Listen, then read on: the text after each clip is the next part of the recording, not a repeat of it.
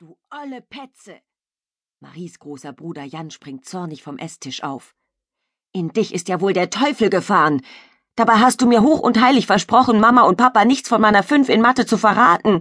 Such dir doch einen anderen Dummen, der bei deiner Geburtstagsparty mit deinen Freunden Schatzsuche spielt. Du, du Teufelsbraten!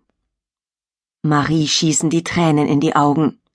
Das kann Jan doch nicht machen. Die Schatzsuche einfach abblasen, wo sich alle Gäste darauf ganz besonders freuen. Sie hat ihn wirklich nicht verpetzen wollen, aber Mama hat so lange nachgefragt, immer und immer wieder, bis es ihr schließlich doch rausgerutscht ist. Das kann ja mal passieren und ist kein Grund, dass Jan sich gleich aufbläst wie ein knallrotes Gummiboot. Marie zittert vor Aufregung. Der Löffel fällt ihr aus der Hand genau in den Suppenteller. Die Suppe spritzt nach allen Seiten. Mama macht ein bedenkliches Gesicht. Erschrocken springt Marie auf. Der Stuhl fällt polternd um. Du bist ja so gemein! schreit sie Jan mit weinerlicher Stimme an. Dann läuft sie schnell in ihr Zimmer, damit niemand sieht, dass sie heulen muss. Die Tür knallt mit solcher Wucht hinter ihr zu, dass die Hauswände zittern. Drei verrutschte Bilder schauen ziemlich schief auf sie herab. Sie wirft sich auf ihr Bett. Warum muss ich bloß so einen ekelhaften Bruder haben? Ich werde mir eine andere Familie suchen, schluchzt sie. Bravo, das ist eine wirklich gute Einstellung. Wie bitte? Marie schaut verdutzt auf. Was schaukelt denn da in ihrer Hängematte? Sie reibt sich die Augen. Ein Spuk? Sie reibt noch einmal. An den Augen kann es nicht liegen.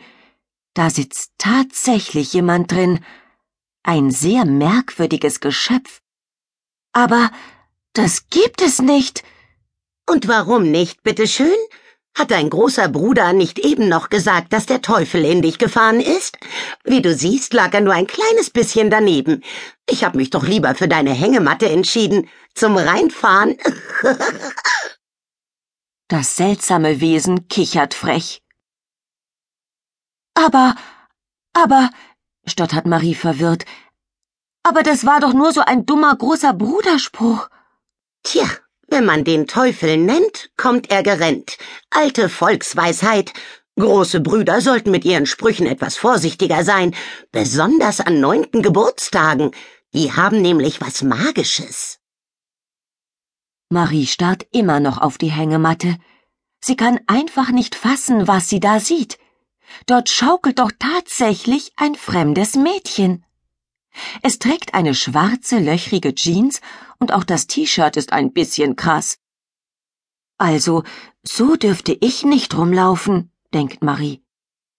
Das Mädchen hat eine ziemlich spitze Nase in ihrem blassen Gesicht.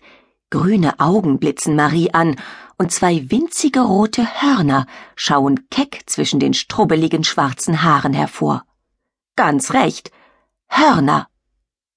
Eigentlich fast ein Mädchen wie Marie selbst, wenn, ja, wenn da nicht diese Hörner wären. Aber nicht nur die Hörnchen sind merkwürdig, auch diese Stimme. Soeben kichert das Wesen erneut höchst befremdlich. Marie schluckt und mag gar nicht mehr hinschauen. Es ist einfach unglaublich, was da lässig in ihrer Hängematte hängt. Ich glaube, ich spinne, denkt sie und sagt, Tolles Kostüm. Dabei versucht sie möglichst cool zu klingen. Die sieht ja wirklich aus wie ein Teufelskind, denkt sie. Aber Fasching ist doch längst vorbei. Wo zum Kuckuck kommt sie her?